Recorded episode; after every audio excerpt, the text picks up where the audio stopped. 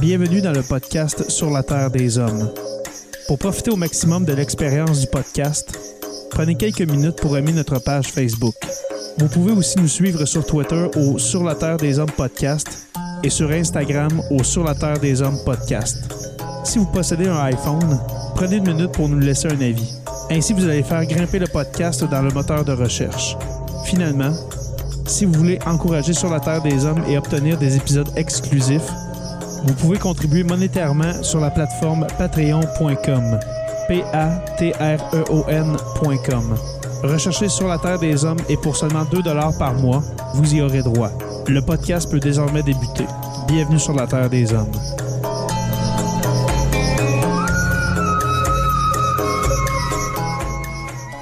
Cet épisode de Sur la Terre des Hommes est présenté par Construction Rivard.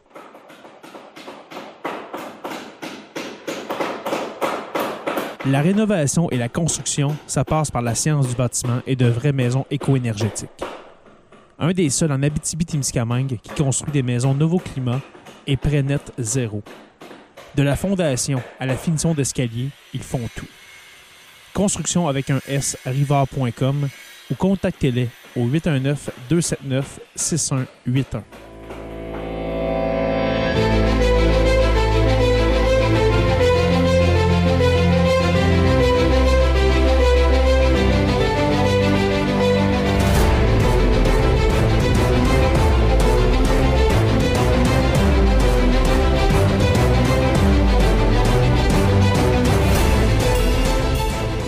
Bonjour à tous et à toutes et bienvenue à ce nouvel épisode de Sur la Terre des Hommes. Cette semaine, un épisode euh, old school, si on veut, avec euh, un épisode euh, narratif cette fois-ci. Et puis, cette semaine, j'ai décidé de vous parler un peu du loup-garou et surtout de son folklore. Alors, de ses origines qui datent de l'Antiquité et peut-être même plus loin, mais les recherches qui nous en ont appris sur le loup-garou nous amènent à croire que euh, ses origines remontent euh, à l'Antiquité moyenne, alors de plusieurs milliers d'années avant Jésus-Christ. Alors pour aujourd'hui, nous allons nous concentrer sur les origines du loup-garou, qui, comme je l'ai dit, euh, date de l'Antiquité moyenne jusqu'au début de l'ère moderne. C'est parti.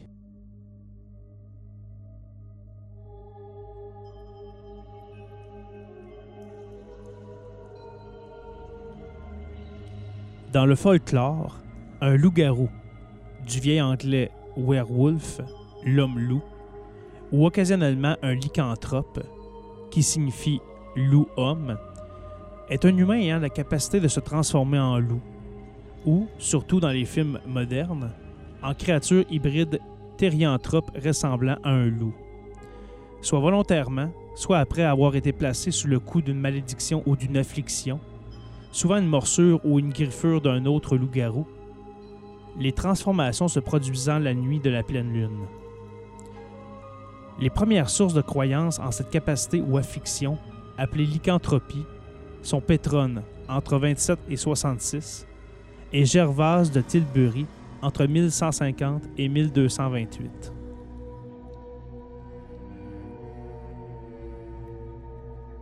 Le loup-garou est un concept répandu dans le folklore européen, existant dans de nombreuses variantes, sont liés par un développement commun d'une interprétation chrétienne du folklore européen sous-jacent développé pendant la période médiévale.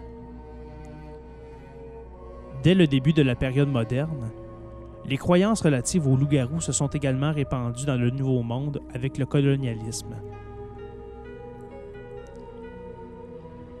La croyance dans les loups-garous s'est développée parallèlement à la croyance dans les sorcières au cours du bas Moyen Âge et du début de la période moderne. Comme les procès de sorcellerie dans leur ensemble, le procès des supposés loups-garous est apparu dans ce qui est aujourd'hui la Suisse, en particulier le Valais et le Vaud, au début du 15e siècle, et s'est répandu dans toute l'Europe du 16e siècle, atteignant son apogée au 17e et s'atténuant au 18e siècle.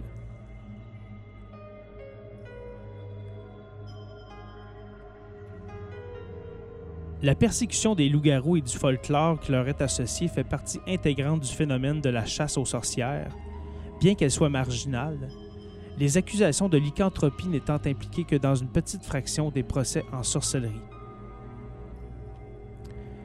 Au début de la période, les accusations de lycanthropie étaient mêlées à des accusations de chevaucher ou de charme des loups.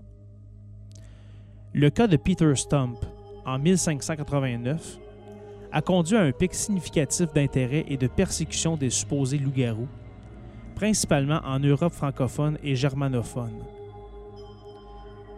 C'est en Bavière et en Autriche que le phénomène a persisté le plus longtemps, avec des persécutions de loups-garous enregistrées jusque bien après 1650, les derniers cas ayant eu lieu au début du 18e siècle en Carinthie et en Styrie.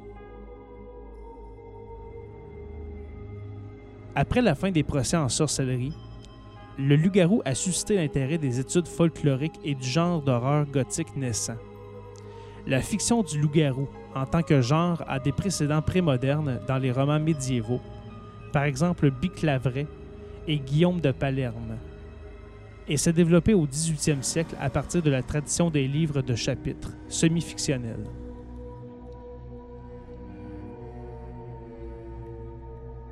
Au 20e siècle, les pièges de la littérature d'horreur sont devenus partie intégrante du genre de l'horreur et du fantastique de la culture populaire moderne. Le mot loup-garou vient du vieil anglais werewolf, un composé de wer, qui signifie homme, et puis wolf, loup. Le seul témoignage en vieux haut allemand est sous la forme d'un prénom, Werewolf, bien que l'on trouve un werewolf en moyen haut allemand précoce chez Burchard de Worms et Berthold de Regenburg. Le mot ou le concept ne paraît pas dans la poésie ou la fiction allemande médiévale, ne gagnant en popularité qu'à partir du 15e siècle.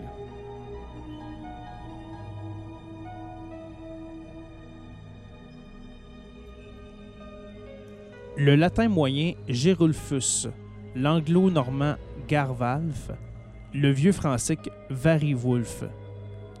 Le vieux norrois avait le mot Varufur, mais en raison de la grande importance des loups-garous dans la mythologie nordique, il y avait des termes alternatifs tels que Ulfedin, celui qui a la peau d'un loup, se référant encore à l'adoption totémique ou culturelle de la nature du loup plutôt qu'à la croissance superstitieuse dans le changement de forme réelle. En scandinave moderne, on utilise également le terme Gveldulf, le loup du soir, probablement d'après le nom de Gverdulf Valfason, un berserker historique du 9e siècle qui figure dans les sagas islandaises.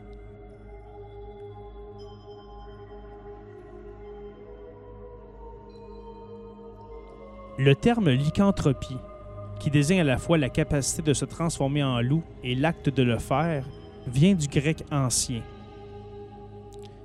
Le mot apparaît dans les sources grecques anciennes, mais seulement dans l'Antiquité tardive, rarement et seulement dans le contexte de la lycanthropie clinique décrite par Galien où le patient avait l'appétit vorace et d'autres qualités d'un loup. Le mot grec n'atteint un certain degré d'actualité avec le grec byzantin dans l'encyclopédie Suda du Xe siècle.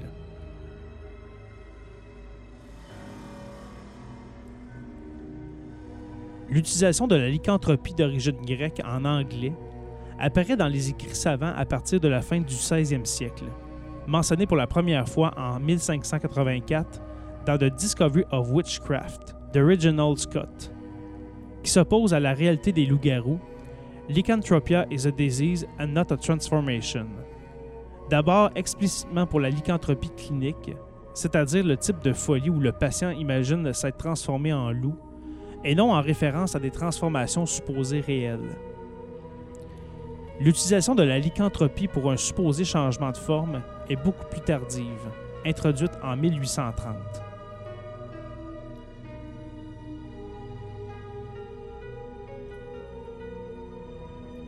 Les Slaves utilisent le terme Velko-Glak, littéralement peau de loup, parallèlement au vieux norrois Ulfedin. Cependant, le mot n'est pas attesté à l'époque médiévale. Le terme slave a été emprunté au grec moderne sous le nom de vriko lakas, Les Baltes ont des termes apparentés. Le lituanien Vilkolakis ou Vilkatas, le letton Vilkatis et Vilkassis. Le nom de Vurdalak, pour le vampire slave, qui signifie goule ou revenant, est une corruption due à Alexandre Pouchkine, qui a ensuite été largement diffusé par Tolstoï dans son roman La famille du Vurdalak, composé en français mais publié pour la première fois dans une traduction russe en 1884.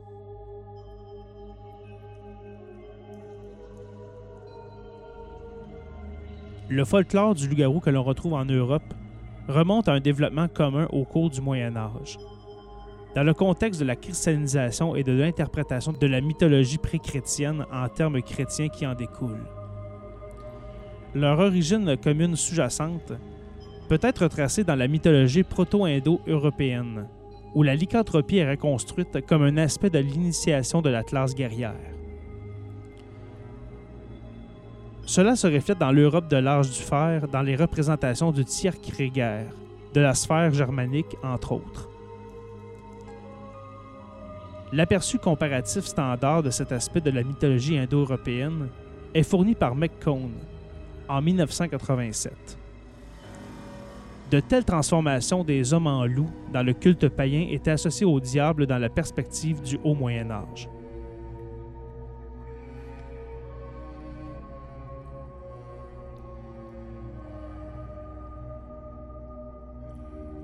Le concept de loup-garou en Europe occidentale et septentrionale est fortement influencé par le rôle du loup dans le paganisme germanique. Par exemple, le loup-garou français est en fin de compte un emprunt au terme germanique, mais il existe des traditions apparentées dans d'autres parties de l'Europe qui n'ont pas nécessairement été influencées par la tradition germanique, notamment en Europe slave et dans les Balkans, et peut-être dans des régions limitrophes de la sphère indo-européenne, comme le Caucase, ou dans lesquelles les cultures indo-européennes ont été remplacées par des conquêtes militaires à l'époque médiévale, en Hongrie et en Anatolie, par exemple.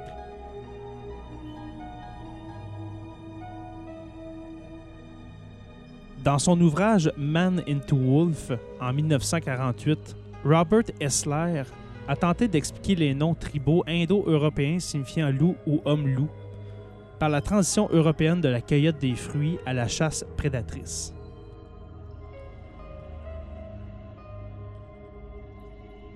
On trouve quelques références à des hommes se transformant en loups dans la littérature et la mythologie de la Grèce antique.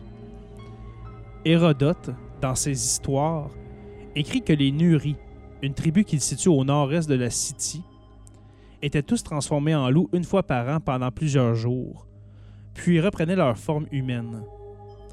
Ce récit est également mentionné par Pomponius Mela.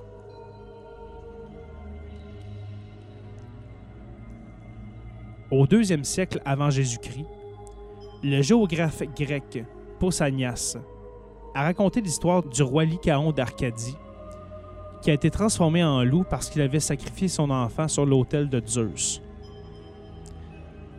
dans la version de la légende racontée par Ovide dans ses Métamorphoses, lorsque Zeus rend visite à Lycaon déguisé en homme ordinaire, Lycaon veut tester s'il est vraiment un dieu.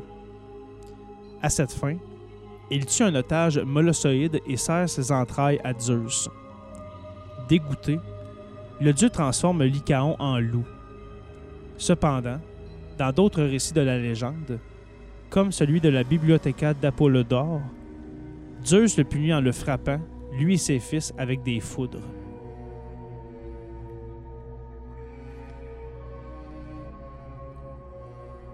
Pausanias se relate également dans l'histoire d'un Arcadien appelé Damarcus de Paracia, qui fut transformé en loup après avoir goûté les entrailles d'un enfant humain sacrifié à Zeus. Il retrouva sa forme humaine dix ans plus tard et devint champion olympique.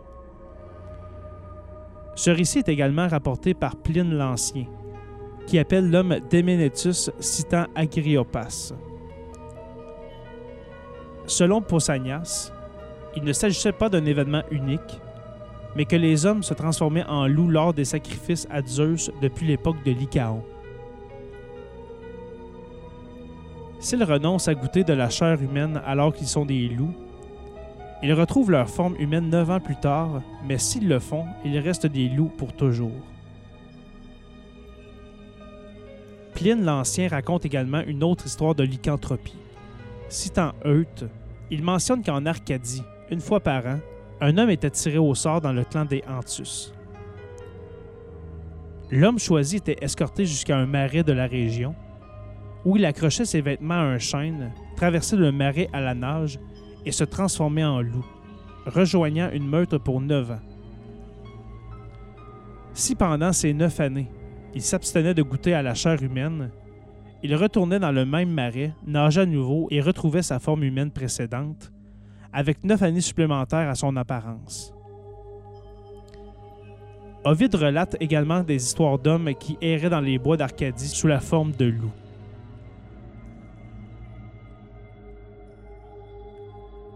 Virgile, dans son œuvre poétique des Éclogues, parle d'un homme appelé Maurice, qui utilisait des herbes et des poisons cueillis dans son pont natal pour se transformer en loup. En prose, dans le Satyricon, écrit vers 60 après Jésus-Christ par Gaius Petronius Arbiter, aussi connu sous le nom de Pétrone, l'un des personnages, Nicéros, raconte lors d'un banquet l'histoire d'un ami qui s'est transformé en loup. Il décrit l'incident comme suit. Quand je cherche mon copain, je vois qu'il s'est déshabillé et qu'il a empilé ses vêtements au bord de la route. Il urine en cercle autour de ses vêtements et puis, Juste comme ça, il se transforme en loup. Après s'être transformé en loup, il s'est mis à hurler et s'est enfui dans les bois.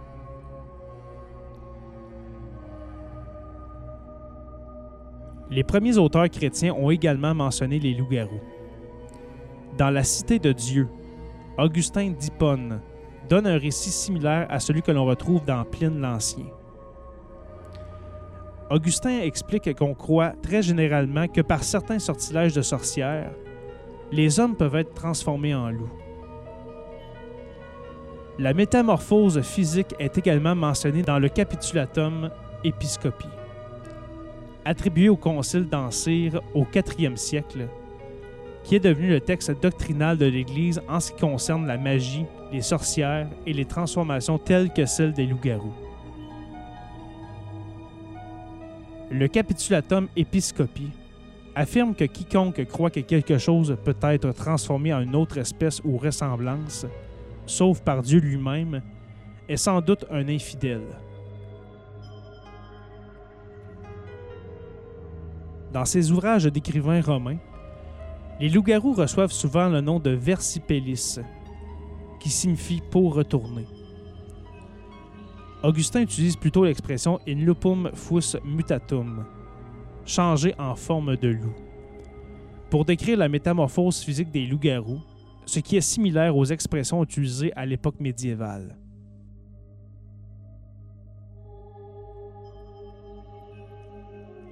Il existe des preuves de la croyance répandue aux loups-garous dans l'Europe médiévale. Ces preuves s'étendent sur une grande partie du continent, ainsi que sur les îles britanniques.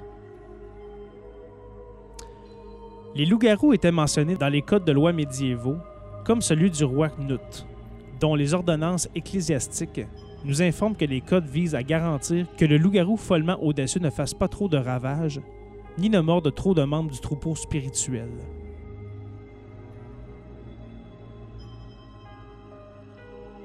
Lieutenant de Crémone rapporte une rumeur selon laquelle Bajan, fils de Siméon Ier de Bulgarie, pouvait utiliser la magie pour se transformer en loup. Les œuvres d'Augustin d'Hippone ont eu une grande influence sur le développement du christianisme occidental et ont été largement lues par les hommes d'Église de la période médiévale. Et ces hommes d'Église ont occasionnellement discuté des loups-garous dans leurs œuvres. Parmi les exemples célèbres, citons les loups-garous d'Ossory de Gérald de Galles, que l'on trouve dans son Topographica Hibernica et dans l'Ossia Imperiala de Gervase de Tilbury, tous deux écrits pour des audiences royales.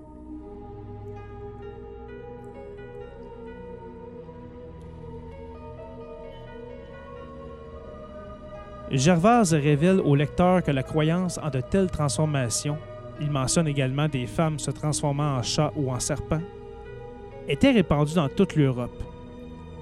Il utilise l'expression Keita dinoscontour lorsqu'il parle de ces métamorphoses, ce qui se traduit par c'est connu. Gervase, qui écrivait en Allemagne, dit également au lecteur que la transformation des hommes en loups ne peut être facilement écartée, car en Angleterre, nous avons souvent vu des hommes se transformer en loups.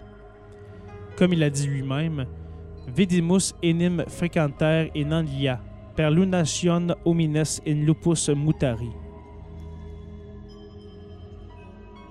D'autres preuves de la croyance répandue dans les loups-garous et autres transformations homme-animal peuvent être connues dans les attaques théologiques faites contre de telles croyances. Conrad de Hirso, écrivant au 11e siècle, interdit la lecture d'histoires dans lesquelles la raison d'une personne est obscurcie suite à une telle transformation. Conrad fait spécifiquement référence au conte d'Ovide dans son traité. Pseudo-Augustin, écrivant au 12e siècle, suit l'argument d'Augustin d'Hippone, selon lequel aucune transformation physique ne peut être faite par un autre que Dieu, déclarant que le corps corporel ne peut être changé en les membres matériels d'aucun animal.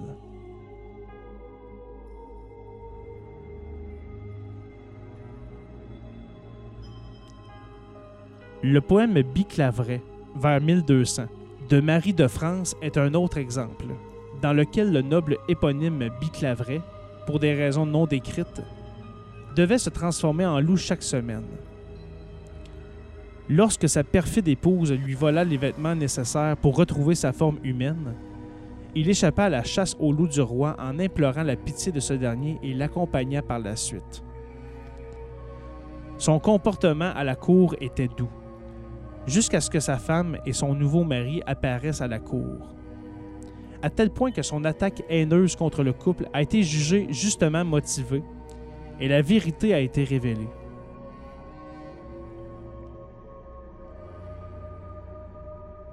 Une sorte de poème breton reprend de nombreux thèmes que l'on retrouve dans d'autres récits de loup-garou.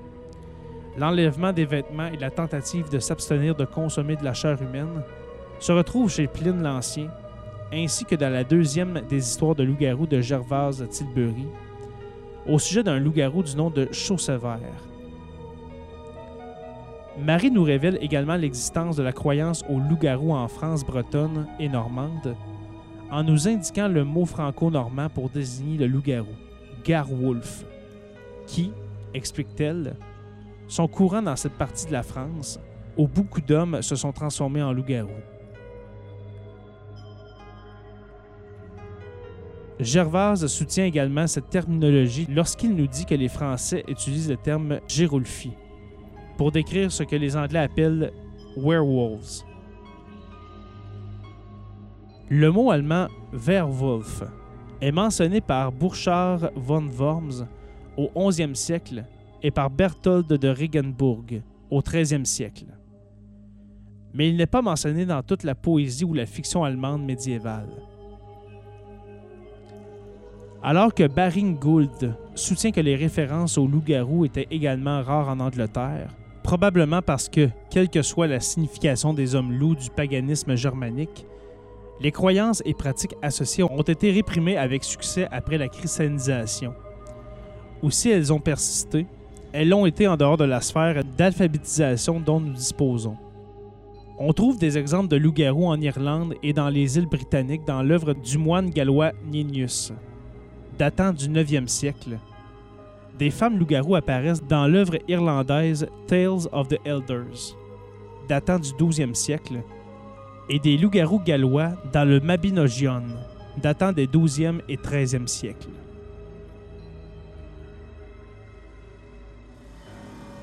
En 1539, Martin Luther a utilisé la forme Beowulf pour décrire un hypothétique dirigeant pire qu'un tyran auquel il faut résister. Les traditions païennes germaniques associées aux hommes loups ont persisté le plus longtemps à l'époque scandinave des Vikings. Harald Ier de Norvège est connu pour avoir eu un corps d'Ulfenar, ce qui signifie homme à poil de loup, qui sont mentionnés dans la saga Valsdola et une autre saga nommée Volsunga, et qui ressemble à certaines légendes de loup-garou. Les Ulfenar étaient des combattants similaires aux berserkers, bien qu'ils se vêtaient de peau de loup plutôt que d'ours, et qu'ils étaient réputés canaliser les esprits de ces animaux pour améliorer leur efficacité au combat. Les Ulfenar et les Berserkers sont étroitement associés au dieu nordique Odin.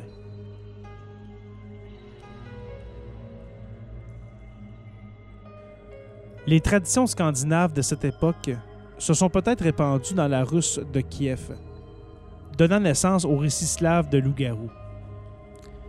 Le prince biélorusse du 11e siècle, Vyacheslav de Polosk, était considéré comme un loup-garou, capable de se déplacer à des vitesses surhumaines, comme le raconte le conte de la campagne d'Igor.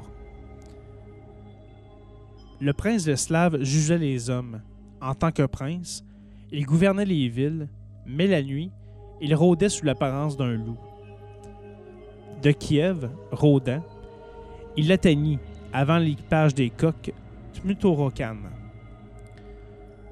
Le chemin du grand soleil, comme un loup rôdant, il a traversé. Pour lui, à Polosk, on sonnait les matines tôt à Sainte-Sophie, mais il entendit la sonnerie à Kiev. La situation décrite à l'époque médiévale est à l'origine de la double forme du folklore du loup-garou dans l'Europe du début de l'ère moderne. D'une part, le loup-garou germanique, qui est associé à la panique de la sorcellerie à partir de 1400 environ, et d'autre part, le loup-garou slave, qui est associé au concept de revenant ou de vampire.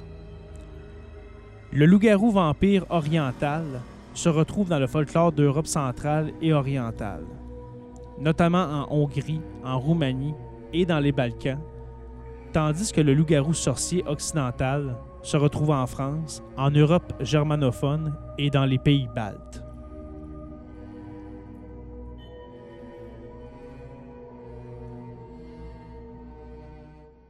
Voilà ce qui conclut cette première partie du loup-garou, des origines du loup-garou pour, euh, pour cette semaine. Alors, j'aimerais remercier tous nos abonnés de suivre Sur la Terre des Hommes. Je vous rappelle que nous sommes disponibles sur Apple Podcasts, Spotify, Google Play et YouTube au Sur la Terre des Hommes podcast. Merci à tous nos patrons, les curieux, les stagiaires, euh, les historiens, notre érudit, François Brassard, que j'ai eu le bonheur de rencontrer euh, au début de l'été. Alors, euh, merci beaucoup à tous nos patrons. Merci à notre orateur. Alors, Joe Saint-Pierre dit le prof n'est pas là pour, pour dire le nom de notre orateur, alors je vais m'y risquer. Construction avec un S Rivard de Rouen-Noranda. Il vous est aussi possible de nous encourager et encourager un producteur de fromage québécois reconnu à l'international en vous rendant au fromageauvillage.ca barre oblique boutique et puis utiliser le code promo HISTOIRE. Et puis, ça va vous permettre d'avoir un rabais de 10% sur vos achats de fromage. Je vous invite à rejoindre la page Facebook Sur la Terre des Hommes, la communauté, pour venir discuter avec nous. Sur la Terre des Hommes est une présentation des éditions Derniers mots N'oubliez jamais qu'à tous les jours, nous écrivons l'histoire et puis on se revoit très bientôt pour une autre page d'histoire de Sur la Terre des Hommes.